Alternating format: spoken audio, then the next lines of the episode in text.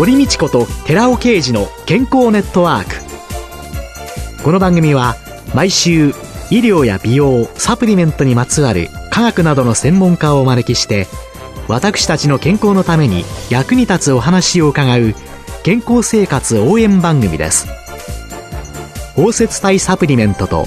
MGO マヌカハニーで健康な毎日をお届けするコサナの提供でお送りします。コサナの商品をお求めの際はフリーダイヤル0120-496-537までぜひお電話ください。体の節々が気になりだしたらコラーゲン、グルコサミンを配合した環状オリゴ糖の力シクロカプセル化スムースアップお得な定期購入もご準備しております。ご購入はコサナのフリーダイヤル0120-496-537専任スタッフが商品に関するお問い合わせ、ご質問にもお答えいたします。コサナのフリーダイヤル0120-496-537 0120-496-537皆様のお電話をお待ちしています。こんにちは、堀道子です。今月は東京女子医科大学名誉教授の大塚国明さんをゲストに迎えて、体内時計を理解し、心身ともに健やかにと題してお送りしています。先生は、ご出身は愛媛県はい、愛媛県の飯尾三島というところです。貧しい家の生まれですので、一生懸命勉強して立派な人になろうという思いはずっと強かったんですが、それの心に火をつけてくれたのが母親です。はい。母親は脈なし病という病気で患っていまして、脈が触れない病気なんです。脈が触れない脈が触れない。だけど生きてるんですよ。はい。岡山大学、当時、私が生まれたんですか、昭和23年ですので、はい、大きな病院といえば、岡山大学の医学部があったので、えー、そこに毎月かかってたんです。愛媛から。はい。四国から今はもうあの橋がかかってますけど、当時かかってないので、高松まで行って、高松からあの連絡船で、はい。中国地方に渡って岡山に行くというのを毎月やってました。そういうこともあって、ぜひ私も医者になろうと思って医者を目指したんですけど、小学生の頃から医者になろうと決めてました。その脈なし病という病気はですね、あの今では大動脈炎症候群という名前がついてるんですけど、当時あの全く原因がわからずに、そのことを研究している先生方も少なくてですね。とはいえ母はお話している途中にパッと意識を失って倒れてしまうんですね。で、しばらくするとまた元気になってくるんですけど、あの脳への循環不全が起きてる、今でいうもやもや病というのが病気あるんですけど、はい、脳の血管がもやもやとしてるんですね。雲がかかったような。そういうふうな病気を合併していたようで、大動脈炎症候群ともやもや病という、そういう病気はほとんどなかったもんですから、どなたも診療することができず、治療もなく、それで私が医者になろうと思いました。強い意志で思ってました。それで、九州大学にお入りになる。そうなんですね。そんなこともあって、伊予三島から松山の学校に行きました。愛工学園という学校なんですけど、はい、そこで勉強をして、九州大学の医学部に入りました。九州大学の医学部はですね、当時あの、カネミ油症だとかいろんな難病があって、はい、原因が全然わからない病気がたくさんあったんですね。その時に私に講義をしてくださった勝木柴之助先生っていう先生がいらっしゃったんですけど、はい、勝木柴之助先生はもう本当に金見優勝をはじめ様々な未系炭鉱のあの一酸化炭素中毒とかね、はい、あの難病を全て解明してきた先生なんです。で、その先生の最終講義を私たまたま受けることができまして、えー、最終講義というのはご体感する時の最後の講義なんですけど、はい。はいでその時に大動脈炎症候群ともやもや病を合併している方の診察をされたんです。まさにお母様の。そうなんです。本当に驚きました。で、本当にその時の講義がもう頭の中に焼き付いて離れませんけれども、私たちの時代というのはあの CT とか MRI がない時代なので、先生方の触診、診察がもう一番の診断につながるんですね。ですからどうやってってたかというと、ローマのコロッセウムみたいな階段教室があって、はい、そこから勝木教授の診察を覗き込んで、診察の仕方を学んでいくという、そういうシステムだったんですね。はい。で、本当に感激しました。で、その先生がおっしゃったことは、この病気はまだ分かっていない。君たちがもっと大きくなったら、医師として活躍できるようになったら、ぜひ見つけてくれといった言葉が、もう私をさらに奮い立たせましたね。それで循環器の医者になろうというふうに、再度決めました。その先生は、見えないものを見なさい。聞こえないものに耳を傾けなさいという、見えないものを見ようと努力する素晴らしい、本当に不動明王のような厳かな先生でした。強く私の心にその教えが染み込んでいます。それで見えないものを見ようという心が今の太陽と体内時計との関わりとか、そういう人がやっていない形でいかに医学に患者様に貢献することができるのか、ということで今の仕事を始めたということです。見えないものを見ようとする努力。見えてるものだけで判断してしまうと間違ってしまう、はい、あの金子みすずの歌があるじゃないですか。昼の星は見えないけれども、はい、ちゃんとそこにあるんだよというまさにそのことですよね、えー、私たちの五感では感知できないものそれをいかに感知してそれを医療に結びつけるか。これが今の私の最大の目標なんですね。最近はファンクショナル MRI というのが進んできましたので昔は脳に針を刺して、ここを刺すと手が動くから、ここは手の動かすところを調節している神経細胞だなっていう、そういう研究でしたけど、今はファンクショナル MRI っていうのがあって、例えばこう喋ってる時、今こうやって対応してる時に、脳のどこがどのように活躍して活動しているのかっていうのが見えるようになりましたよね。まあそういうふうなことができるようになって、様々なことが分かってきました。見えないものまで見えるようになったということは、そういうふうな機械の発展、あるいは望遠鏡のようなものの発展で、遠くの宇宙まで見えるようになったことと、人の脳の中が見えるようになったこともありますし、あるいは、あの、顕微鏡のような進歩して、今まで見えなかった分子とか原子よりももっと小さいものが、空億とか見えるようになりましたよね。そのように見えるものがどんどん広がっていってはいますが、それでもまだ見えないものがたくさんあるので、それに目を見張り、耳を傾けていかなきゃいけないだろうというふうに思っています。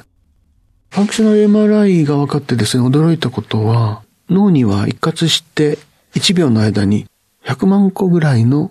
信号が入ってきてるんですね。そんなに入ってきてるんですけど、私たちがそれを五感で受けてるのは50個しか受けてないんです。だから残りのものは全部五感でないものが感知してるんです。これが第六感ですね。見えないものです。私たちはあの、今 AI でロボットができて、AI とロボットで動くようになりますが、ぎこちないですよね。私たちは歩くの普通に歩けますよね。で、もっと滑らかにこう喋ることもできるし、受け答えもできます。これは、五感だけを AI ロボットに移しても、ぎこちないことしかできない理由はそこにあるんですね。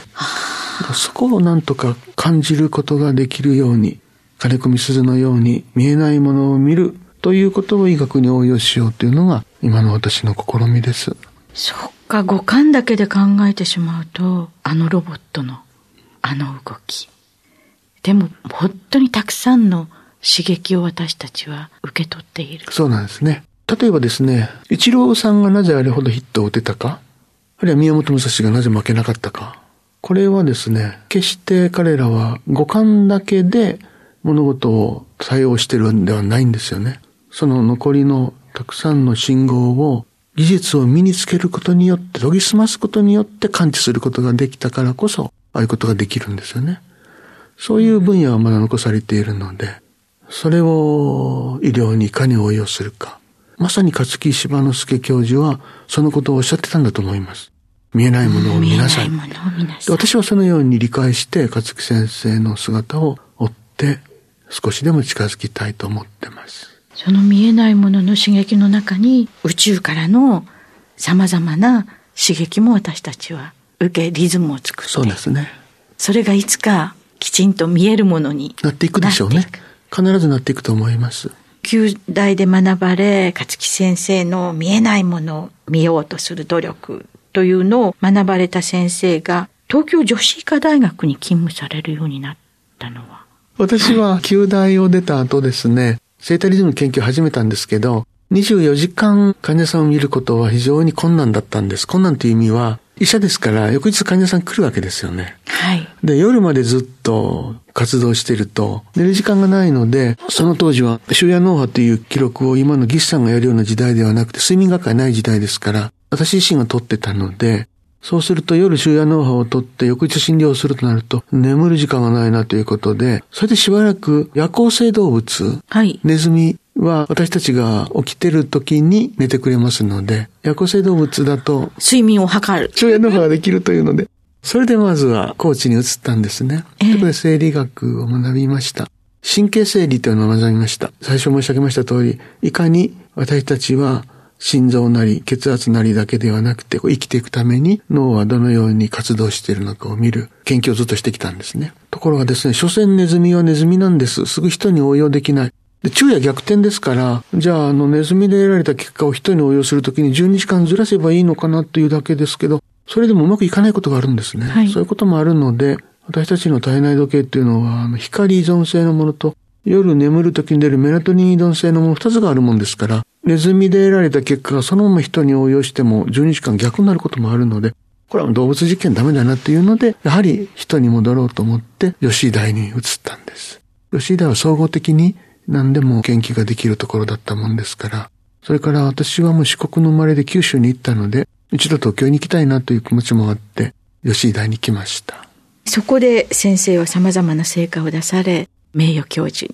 これはいろんな結果が出てないと、この肩書きを得るのはなかなか。私の場合は人がやらないことをやるということなので体内時計がありますよね。そして循環器の医者なんですけど、脳が見えるというところがありますので、 neurocardiology という神経心臓病という分野を専門にして研究を進めてきたんです。そのうちの一つがフィールド医学という研究です。はい。お医者さんが少ないところに行って、循環器と脳と一緒に見るということで、どれほど住民の方に貢献できるのかなということで始めたんですね。はい。いろんなところに行きました。日本は北海道と高知ですね。どちらも田舎の町です。そしてで、海外は、ノルウェーのア北極圏アルタというところですね。はい。お日様が夏は沈まない。体内時が一番狂いやすいところ。はい。というところで選びましたし、もう一つは、ヒマラヤ、ラダックというところですね。3500から4000メートルぐらいの高所ですけど、はい、酸素が少ないんですね。はい、半分しかないですね。そういうところで、どのような生活をし、どのような病気があるのか、何かお手伝いできることがないかということで、そこもずっと行ってました。そして今はですね、そういうふうな体内時計の研究を、じゃあ地球を離れたらどうなるのかというので、国際宇宙ステーションにいる宇宙飛行士の方の、体内時計、微粒神経などの研究といいますか、解析をして、向井千秋さんのご指導のもとに解析をして、それを続けているところです。2000年から始めましたので、今もずっと続けているところが、あの、北海道のはい、浦臼町というところなんですけど、そこの町長、もう三代目になりますけど、今の町長の斉藤住夫町長のプロジェクトで、地域の方のの認知症にならないために、MCI という早期認知障害の時に病気を発見して認知症に移行しないように、アルツハイマーに移行しないようにいろんな指導をする、早期発見と治療的介入をすることで、どれほど認知症に進展するのを予防できるのかというのを今メインの仕事にしてます。それがいろんなところに広がっていったら。そうですね。やっぱ地域に沿った取り組みの仕方があると思いますので、はい、私のようなアプローチを地域地域の先生方が真面目に取り組んでいただく、見えないものを見ようという姿勢の一環として取り組んでいただいて、日本がいい国になれればというふうに思っています。今月は5週にわたって東京女子医科大学名誉教授の大塚邦明さんをゲストに迎えて体内時計を理解し心身ともに健やかにと題してお話を伺いました。ありがとうございました。ありがとうございました。続いて寺尾刑事の研究者コラムのコーナーです。お話は小佐奈社長で神戸大学医学部客員教授の寺尾啓二さんです。こんにちは寺尾啓二です。今週は先週に引き続き、医薬品による小型 LDL の減少というタイトルでお話しさせていただきます。糖尿病の治療薬についてです。糖尿病の治療薬の中にも小型 LDL コレステロールを低下させる作用のある治療薬があります。SGLT2 阻害薬というものです。この SGLT2 阻害薬ってどういうものかですけども、血液中に過剰な糖がある。これ、血糖値が高いという意味ですけども、この血糖値が高い場合、過剰な糖を尿中に積極的に排出させて血糖値を下げる治療薬のことです。2015年にチーマンらはヨーロッパ糖尿病学会で糖尿病治療薬の SGLT2 阻害薬投与が心筋梗塞などの心血管疾患の死亡率を低下させることを発表しました。2015年のことです。SGLT2 阻害薬を2年間投与したところ、プラセボ群、偽薬群に比べまして、心血管で死ぬ発現率っていうのは38%も顕著に低下するということが明らかとなったわけです。ここで大変興味深いことなんですけども、この試験において SGLT2 阻害薬の投与によりまして、LDL コレステロールの上昇が見られるということです。つまり糖尿病薬を摂取することで LDL コレステロール値は高まっていくわけです。LDL コレステロール値が高まるっていうのは、誰もがこの上昇によって動脈硬化が増えるのではないかと心配するわけです。で、増えるかどうかを調べたところ、動脈硬化は増えないということが確認されたっていうことです。このことは LDL コレステロールは悪玉のコレステロールというこれまでの常識を覆すことになったわけです。実際に林らの2017年の研究報告では、心疾患治療効果が認められた SGLT2 阻害薬を投与した20名の小型 LDL コレステロール値は20%減少していますけれども、大型 LDL コレステロール値は53%も増加しておりまして、その結果、全体の LDL コレステロール値は14%増加していることを確かめています。つまり、LDL コレステロールは悪玉のコレステロールではなくて、真の悪玉コレステロールは小型 LDL コレステロールであったことが SGLT2 阻害薬投与の研究によって明らかとなっているのです。お話は小佐奈社長で神戸大学医学部客員教授の寺尾啓二さんでした。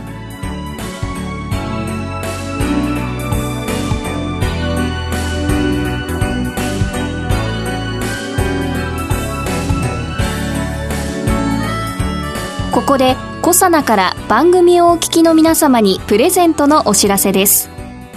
環状オリゴ糖で包み込むことによって吸収性を高めたクルクミンにニュージーランド産マヌカハニーを配合し食べやすいリンゴ風味に仕上げたゼリータイプのサプリメント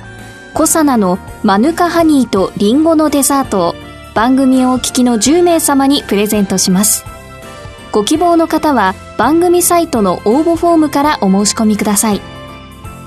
コサナのマヌカハニーとリンゴのデザートプレゼントのお知らせでした。